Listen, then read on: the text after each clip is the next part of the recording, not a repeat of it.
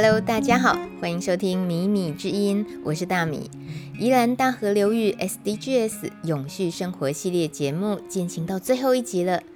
当前面两集收集了众多先人们既是传统也是创新的生活智慧，在压轴的第三集，我们要看如何把这些永续发展的精髓实践到在地文化产业中。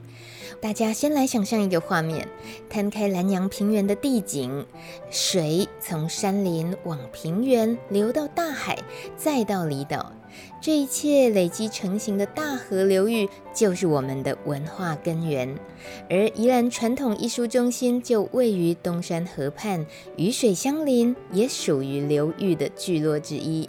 二十年来，宜兰传艺为文化永续推展不遗余力，因此本集节目就要请全联善美的文化艺术基金会执行长罗欣怡跟我们谈谈，这一次他们是如何以传艺为基石，与在地的生态系伙伴共同打造出宜兰大河流域 SDGs 永续生活这个有机循环体的。首先，我个人最好奇的事情是，以大河流域这个概念出发，很酷诶，这想法是怎么来的呢？呃，其实这是一个很特别的缘分哈，因为应该是说，在去年的时候，交通部部长来巡视宜兰，对，然后那时候是在观光，很多观光界的。呃，一些前辈大家聚集在一块，然后就聊宜兰的观光，然后每个人都呃分享了一些自己的看法，对。然后那天我就记得，我也跟呃与会的伙伴们大家讲，就说我就觉得宜兰每个伙伴，不管各个角落的，不管做自然的啦、文化的啦、生态的啦，就是各式各样，然后市农工商，其实大家都很努力，然后也很努力的想办法把观光做出一个质感。但是我总觉得宜兰的点就是。都比较小，我们很难用一己之力去跟对外界宣告说宜兰值得大家来，尤其是国外或者是国内其他比较遥远的县市的朋友们，欢迎大家来。所以就是少了一个比较单一很大的亮点，让告诉大家宜兰有什么。那呃，其实我就觉得，其实宜兰就是有大的河流，嗯，对。船艺虽然是在东山河上面，其实我们东山河、莱阳溪后来也是都会荟萃在一块，所以我们就觉得我们自己就在一条河流上面。上中东山河的上游有茶，中游有稻米，然后有很多的物产，然后下游啊、呃、有有传艺中心，然后也有湿地，然后等等的，所以其实光东山河这条河流就是非常的也非常的精彩哈。那我们就觉得，其实宜兰最珍贵的就是大河。我们我有透过大河这件事情，可能才有把办法把大家这些小小东西串起来，然后感觉上会是一个非常亮眼，而且很容易传递到底依然有什么特别的给全世界的朋友们。嗯、对，所以那时候就很 很感性的讲了这个事情，哦、但其实也是没有预期。对，然后就讲完之后也就放下了，但是。就是在这个过程中，后面的好好一段时间，很多的朋友遇到我都讲到说，哎，那个他们觉得很有感觉，那他们就觉得大河这件事情还可以继续再论述。对，那我就说，就是因为这个事情牵涉非常非常多，牵涉到地方政府，牵涉到中央政府，还牵涉到很多公司里各种不同的单位。我就说没有关系，其实我们就是先互相分享这条大大河上我们各自的美好，我们到时候再看看能做些什么事情，先不要太。给大家自己太大的压力，说我们一定要做什么东西，嗯、或者什么计划都先不用。所以，我们那时候就，我有一次聚会，我就开玩笑说，先组一个大合帮好了，我们组一个帮派，对，先组帮派，好可爱。就是对于这些议题觉得认同，然后觉得有趣，也想要一起发展，然后贡献或者是聊聊的朋友，我们都可以加入这个帮派，我们就叫大合帮。嗯、所以大家就是，就忽然就哦就。很热烈说好，好，那我们来加入帮派这样对，所以就是，然后我说这个帮派就吃喝玩乐，就是把大河帮的那个好吃，就是把所有的那个美好东西都想办法要要精炼出来。好，就是这件事情就就这样子。那后来因为在这个在这个大河帮的朋呃一些大家聚会交流中，就忽然有朋友就说，哎，其实经济部呃中小企业处有个计划，就是生态系的计划，或许可以协助大家去把这个很。浪漫的那种大河帮的想法，嗯、能比较呃有系统性、有有架构性的去开展，对。嗯、然后，但我们那时候也真的没有特别想要去借由计划，但是就是很多朋友不断的，就是大家一起鼓吹啊，就说好，那我们就是组成一个生态系，所以也不是我们一个一个单位单独，嗯、所以就是变成是，我们就组了一个宜兰，就是就是有点像大河流域的一个生态系。好，嗯、那这个那这里面就是呃，有呃，我们本来我们是希望有其中一个伙伴作为一个最核心的基石者，但是很多的来来回回的沟通转折，他们还是希望由。呃，我们基金会这边做基石者，对，所以后来就，呃，这个大河流域的永续营运生态系就以全联善美的基金会，好，在宜兰传艺这边团队作为基石者。嗯，那基石者旁边有非常多的合作的伙伴，那呃，在这计划中，呃，他们是称为利基者，好，那就是利基者就有很多嘛，不管是上游的。种茶的伙伴，或中游种稻米的哦，东山农会的伙伴啊，或者是呃下游有合作水域活动的伙伴等等的哈。那尤其是像在中间，我们自己的很多伙伴也有做呃像公益的啦，或者什么等等，所以就是各式各样的呃利基者，他也有一些是青年聚落的伙伴，还有一些是可能食宿。好，有构型的相关的伙伴，那也有那种是他用环保的材料去开发他的产品，哈，譬如说我们跟公益的木工、青木工坊也有合作，哈，然后所以它呃里面就有呃很多很多不同的合作的伙伴，好，那也包括有旅行社，然后也有一些呃在地的旅宿的伙伴等等，所以就大家就组成了一个生态系，那这个计划就。获得了经济部中小企业处还有资策会的协助下去展开了一些相关的工作，所以大概就是这样一个开始。是，可是光是这样子的生态系，它又凸显的是什么样的意义呢？嗯，嗯，其实在这个整个计划里面，其实我刚刚还呃还没有提到，它其实是个很重要的元素，它必须要加入永续，啊、是就是它必须要有 ESG 跟。SDGs 的的的项，就是那个精神必须要贯穿在大家的工作里面，所以，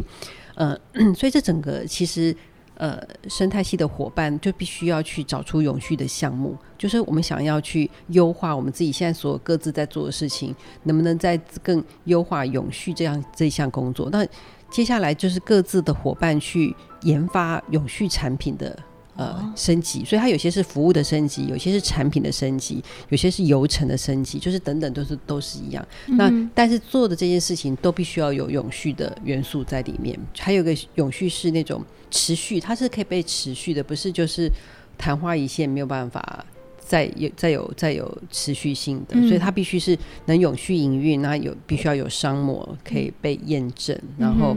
可以被。呃，复制这样子对，然后而且这所有的做出来的，不管是产品、服务、流程呢，还可以被推广，然后让更多的人来体验跟享受这样的一个服务或流程或产品。那这些呃推广的对象，当然不外乎是一般的民众，甚至也是一些公司行号，甚至是一些讲求希望永续旅游的一些企业等等，都有都可能是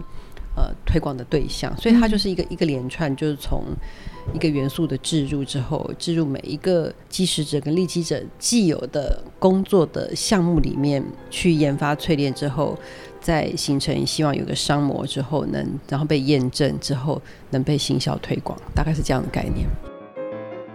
我我总是会带着自己，呃，米米今天节目很多年下来，然后知道这些也很在意环境永续、呃，生态永续的这些朋友们，农人或者是农村的工作者，那他们怎么样去？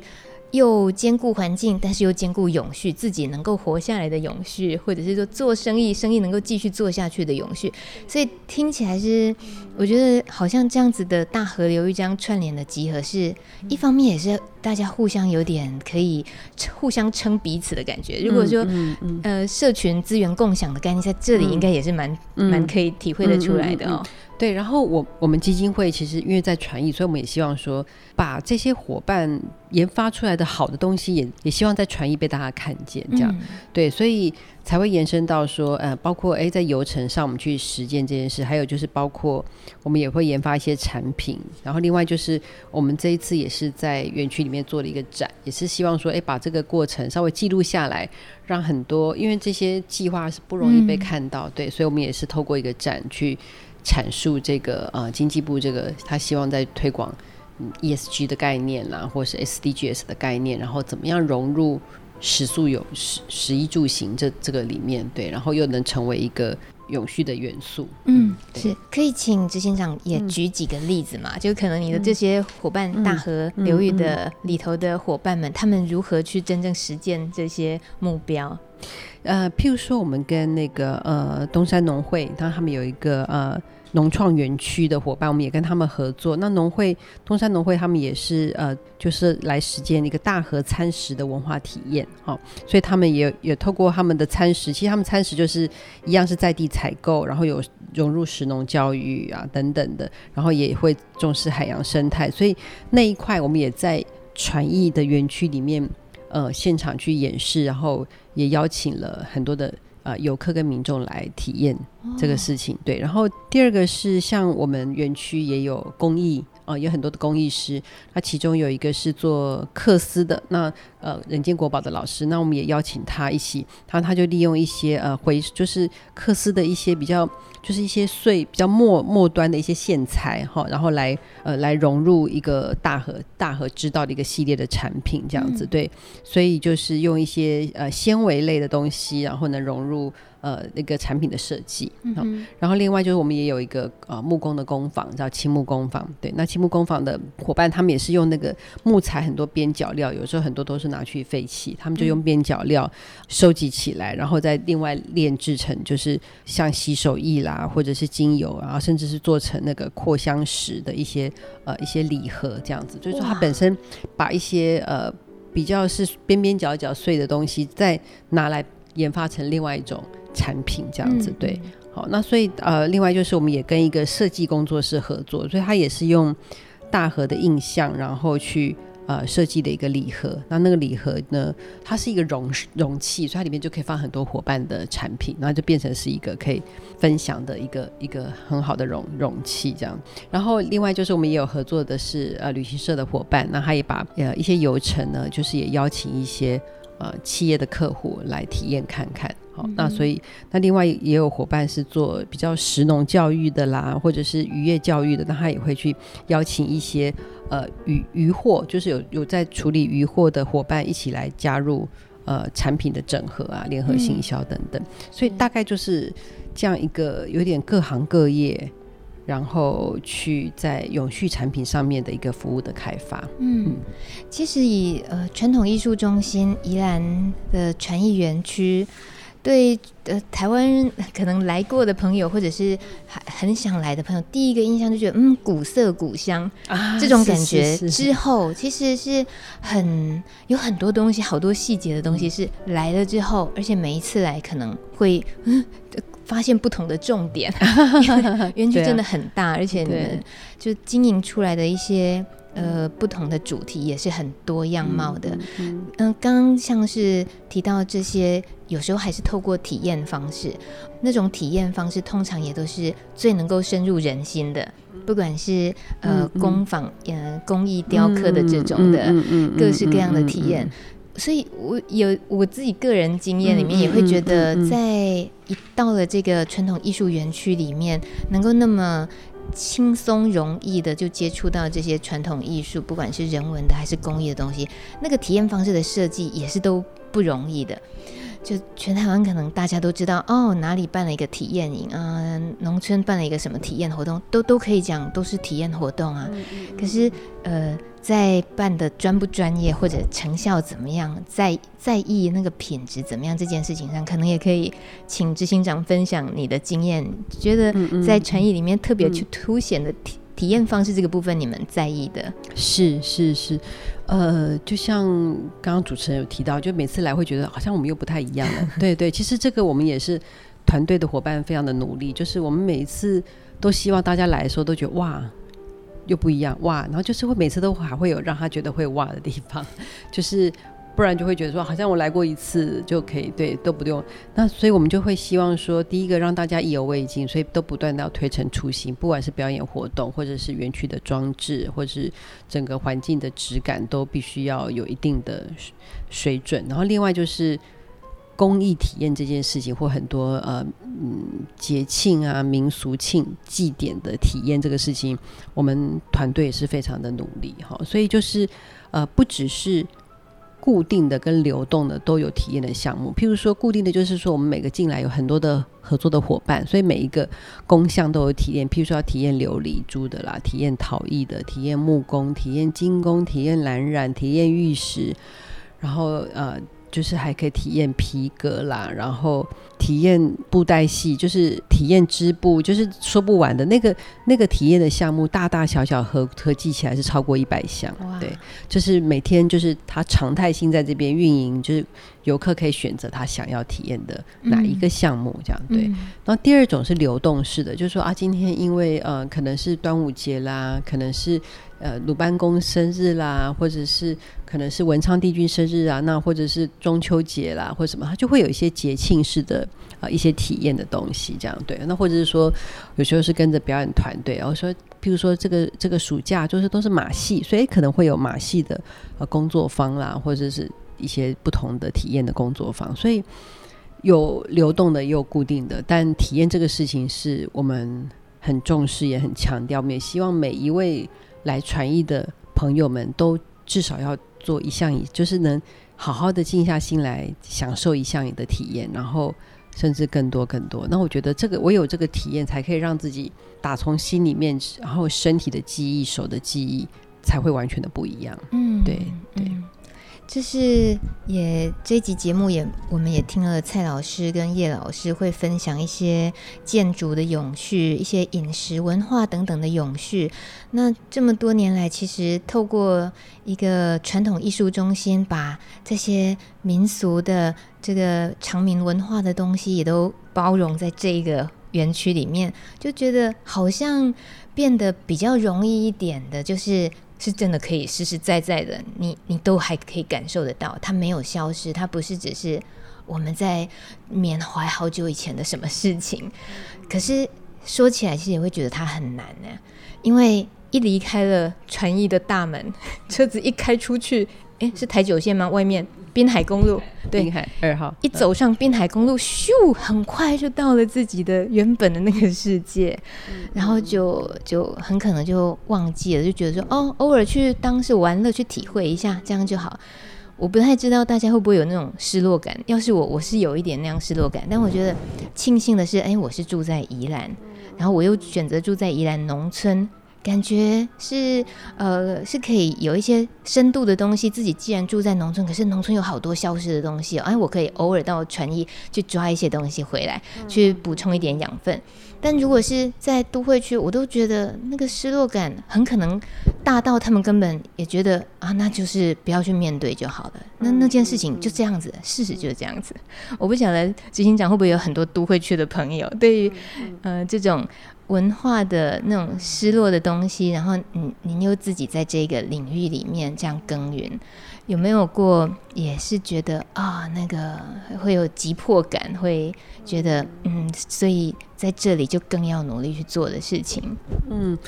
对，就是像主持人所说的，假设说来这边只是一次性的体验，可能就在他生命中就是一个个一个足迹，可是过了就过了。对，所以我们也是希望说，尽量他要能。被带走，就是意思是说，国立传统艺术中心里面的元素最好能进入他的生活现场。嗯、对，就是所以共创善美生活这件事情，其实是我们真正觉得更重要的事情。就是说，这些传统艺术的东西，假设没有办法进入每一个人的生活现场，那它就不容易被记得，也不容易被留存，嗯、也不容易被发扬光大。所以我们是很鼓励大家。其实刚刚讲的体验，其实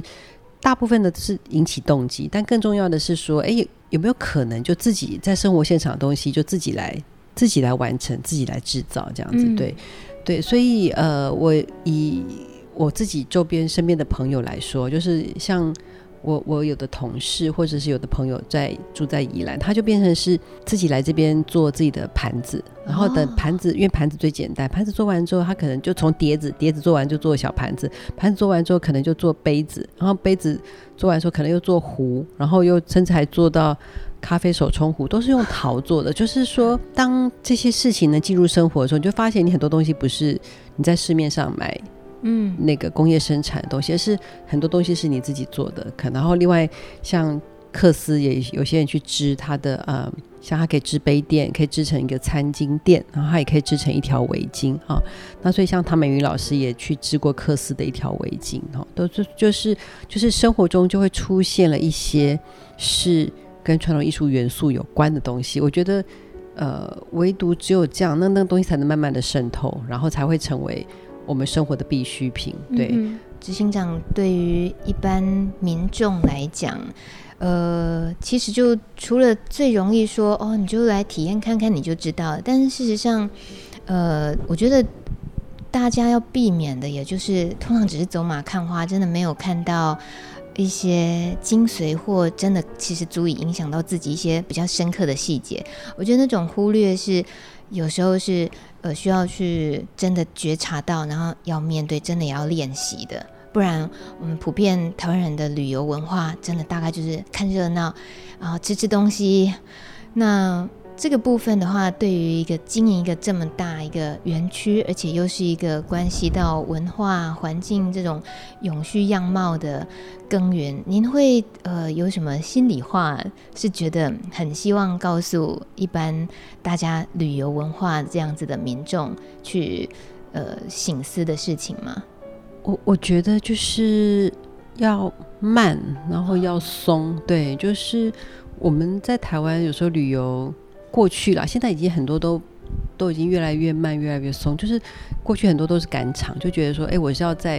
一天之内、两天之内跑最多的地点，好像就感觉上自己 CP 值最高。可其实是其实是最可惜，因为都把时间耗在很多的交通跟往返奔波。对，其实最好就是在一个地方。就静下心来，然后慢慢的去体验它这个地方，甚至很松的去去让自己可以进入那个场景。所以，譬如说来传艺好了，以前可能大家觉得，哎，就来好像一两个小时就好。可是其实以我们来讲，我们就至少一定要半天，而且一天可能还比较刚好。那甚至我们还遇过有的游客是直接住在这边是，是可能五天四夜啊，四天三夜，因为因为他就觉得他光我们刚刚讲的要学，就是想要体验。染布要体验金工，要体验木工，还要体验琉璃，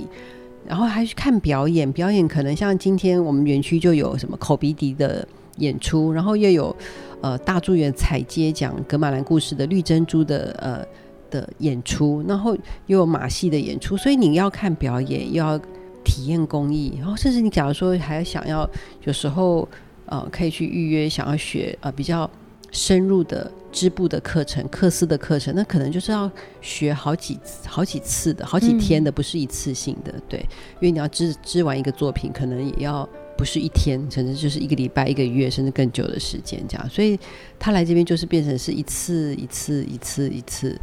然后慢慢完成一些东西这样。对，嗯、那所以其实也很适合居游吧，就是有点像半居住性的方式去游玩，然后就所以就是要。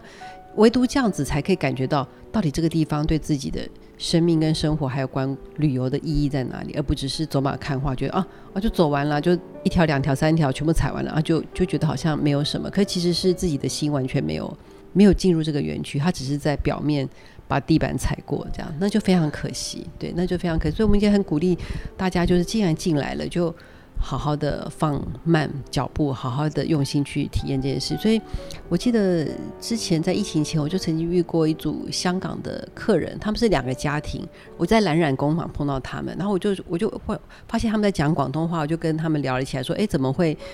怎么会两个家庭一起来旅游，而且是来台湾？”他们就说他们给孩子去票选，想要去哪个国家，后来他们就选择来台湾。然后来台湾之后，他们又自己做功课，所以他就跟我说他。早上已经入园，我碰我碰到他们的时候已经是下午。他们自己入园前，他们就做了功课。他早上就预约一个公益体验，下午预约一个公益体验，所以他一个早上还没有走完三分之一，他只在第一条街而已。所以他一天就只有在第一条街。嗯，对，所以就是一整天从早到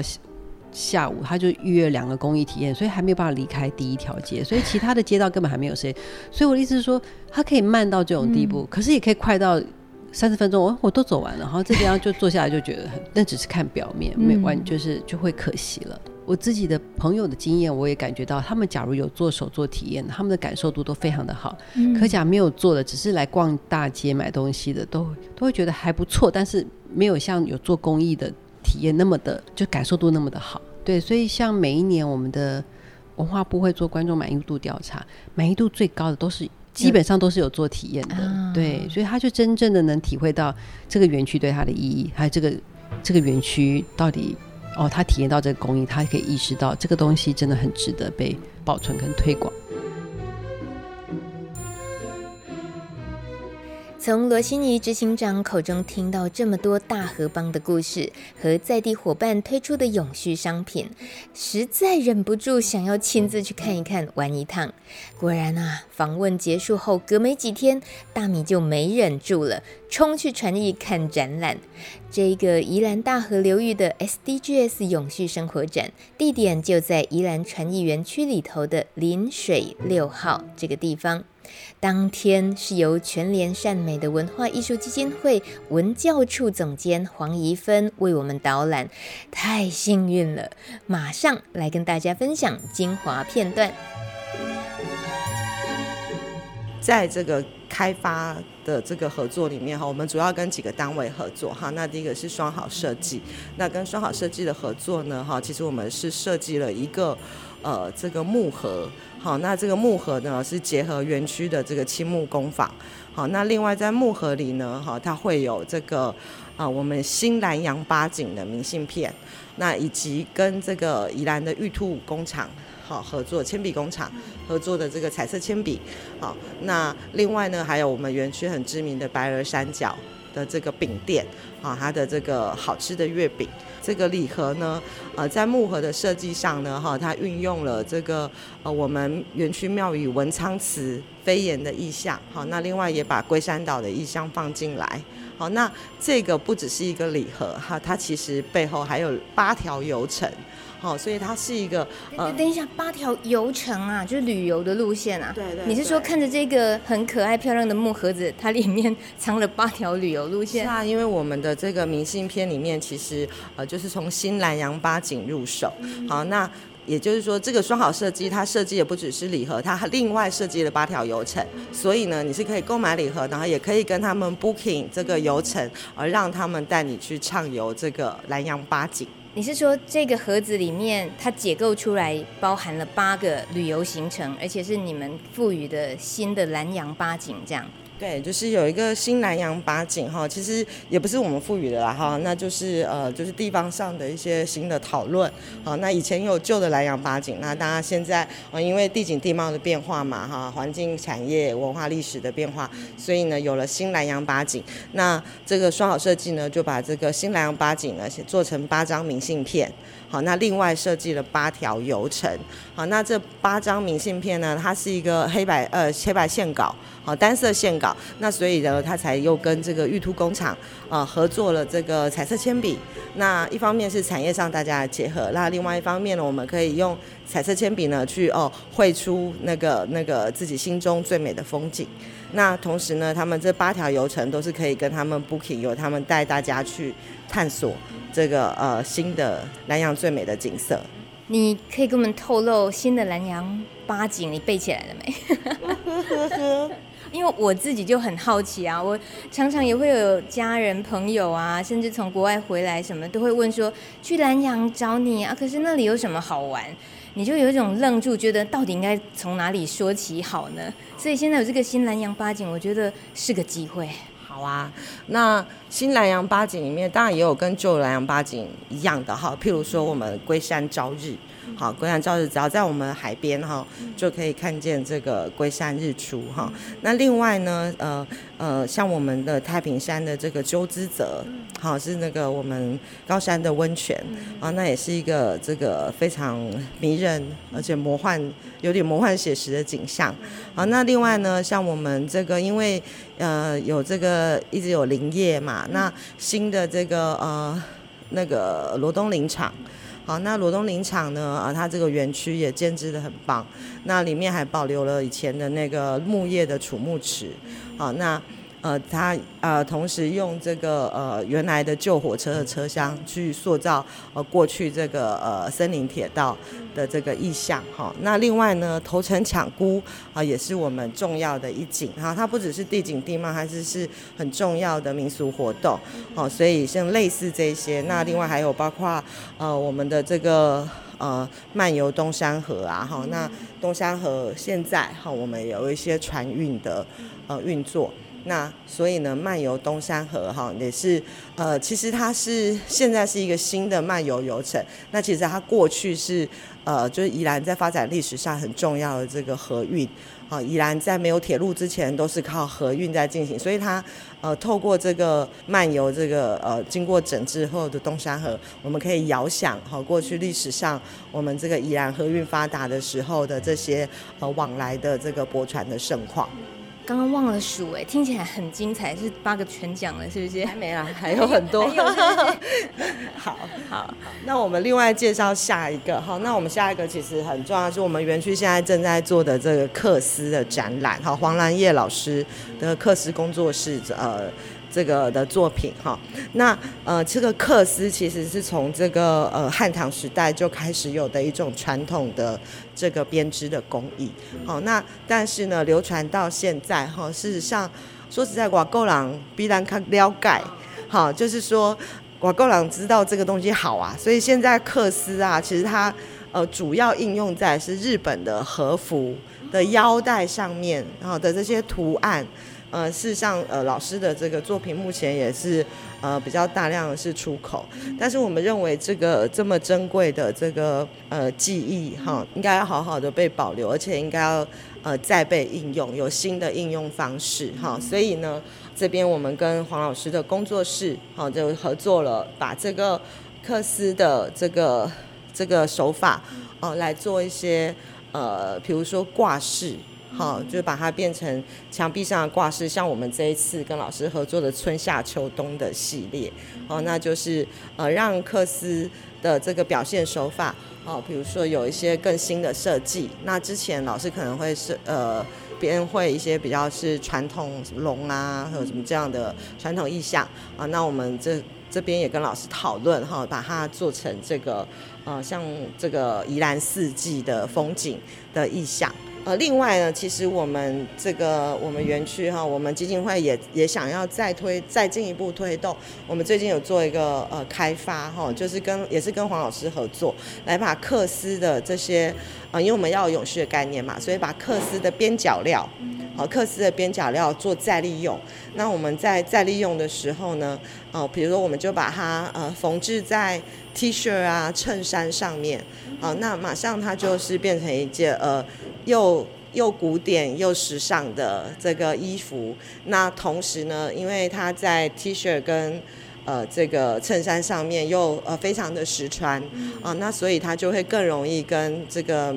呃，大家的生活好、哦、做一个链接，而且在消费上，呃，费用上也会比较的平价哈。因为克斯本身，因为它的手工非常非常的繁复，包括丝线都是老师他们一条龙哈，先自己染丝线，然后再织，然后再裁制。那所以它其实这个成本非常的高哈，都是过去都是高端定制。那我们也希望它可以。呃，就是更平价、更被大家接受，吼，所以这个是我们在呃克斯再创的一些努力，这样子。那另外呢，除了这些商品之外，我们刚刚讲到的，除还有游程。那除了游程之外，我们还有美食。这个是东山农会哈，有一个粮食农创园区啊。那他们跟我们合作的一个呃东山农村厨房鱼米之乡的计划啊。那这个东山农村厨房鱼米之乡的计划哈，那就是用当季当地的食材好，那去呃开发呃更精致、更美味的啊，而且就是更健康的料理啊，譬如这个。香鱼呀，哈，樱桃鸭啊，好，再搭配这个呃东山的素心红茶啊，香兰叶的这个米丸子啊，啊，甚至这个鸭赏汤，哈，然后还有呃这个甜点也没有放过，有这个金柑红豆沙羊羹，哈，或者是柚花蜜木而已，这些都是它整个套餐里面非常精致的哦。那我们这个鱼米之乡的套餐绝对是这个。国宴的口味啊，然后法式的这个摆盘，非 非常的高档，讲究。是啊，那它当然它搭配这些，它也会有一些呃食农教育的游程哈。那他们呃也会带领，就是呃你怎么去，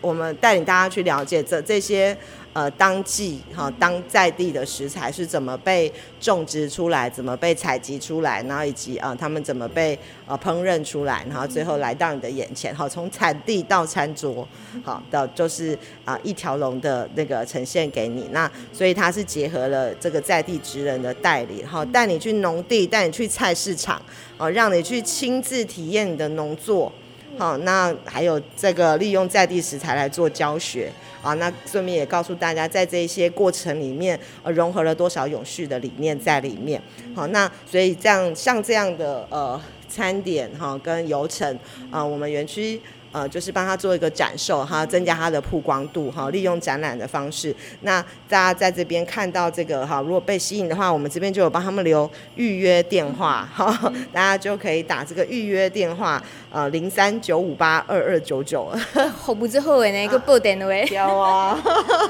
就是要帮那个我们要。就是伙伴跟我们鸡食者就要要要一起合作，对。那另外呢，我们园区的这个呃青木工坊，它也呃非常的用心哈。我们永续的概念，其实某种程度上也是要习物啊哈，就是要呃让这个物资做比较有效的运用哈，不要浪费。然后那所以呢，它这边哈就是他们在萃取这个快木精油的。过程中哈，那会有呃一个副产品叫做木作液，好，那这个木作液呢，那个经过这个呃提炼哈，可以作为洗手液，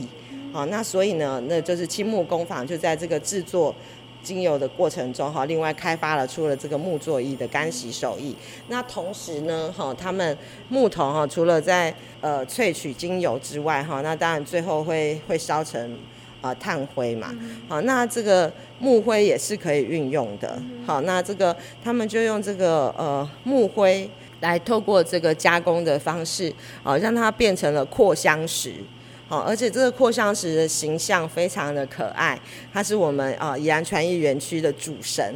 文昌祠的文昌帝君。然后作为扩香石哈，又香又会保佑你这样子，很可爱的一个公仔。可是听你说，我才知道它是从灰变成这样一尊可爱的文昌帝君。对，对，它是哎，对，它是透过对这个我们这个永续的概念被发挥的淋漓尽致。对对对，它可能用灰然后去压制魔造，然后就就有这个 Q 版这个文昌帝君扩香石，只有在我们这里买得到。我。记得啊，大家每次要考试啦，或者一些可能事业上什么事情的时候，都会想到要拜文昌帝君嘛。有时候找找老半天啊，不如请回家中放一尊，是不是？放到桌桌案上放一尊。是的，那我们也可以那个先买了这个扩香石，然后到我们园区的文昌帝君的香炉那边哦，过一下香火，是不是就会更灵验？你这位太太这个手法操作的非常得意，非常细腻。这个教大家这样做就对了，就更灵啊，灵灵响对吧？灵响对对对。五百五波比。谢谢怡芬总监精彩的导览。其实当天还有更多内容的分享，如果你有兴趣想进一步了解，从本集节目资讯栏可以找到相关连结哦。宜兰大河流域 SDGs 永续生活系列总共三集，已经全数播完。如果你觉得意犹未尽，欢迎敲完告诉大米你想要探究的永续生活主题是什么，或分享你所知道的好例子，留言给米米之音。节目最后，在宜兰传艺园区。我记得叶永韶老师说，他最爱在黄昏的时候坐在黄举人宅前看夕阳，听虫鸣鸟叫。所以呢，我就偷偷效法，从临水六号越过一道石桥，然后来到黄举人宅，顺便收录一些这里的虫鸣鸟叫声，跟大家一起分享。而最后，我也想用罗心怡执行长的一段话当做结语，一种像老朋友的叮咛，欢迎大家常回来。就是想跟各位听众们分享，就是说传艺中心不一样了。不过，不论你什么时候来过，你每一年都值得你再度到访，来跟我们一起体验。嗯嗯，每一年吗？不是每个月吗？是是，是，看来执行长也没有很 没有我没有太贪心，我不敢这么，我不敢这么这么 给大家这么大的压力。对 对，基本上我们每个月的表演都不一样，但对，所以我的意思是说，我们就是传艺中心二十岁了。其实，假如每一年都来，应该来了二十遍了。对、嗯、对，那所以我是希望各位听众有机会的话，其实即使嗯、呃、不能每一季都来。对，那至少每一年都找个时间，对，过来看看。那因为都会给大家不同的感受，那我们也竭尽所能，呃，就是不计代价的把这个园区，把国家的这个国立传统艺术中心，我们也设法不负国家所托，尽心尽力这样。希望大家一起来感受这边的美好。谢谢，谢谢，谢谢大米，谢谢。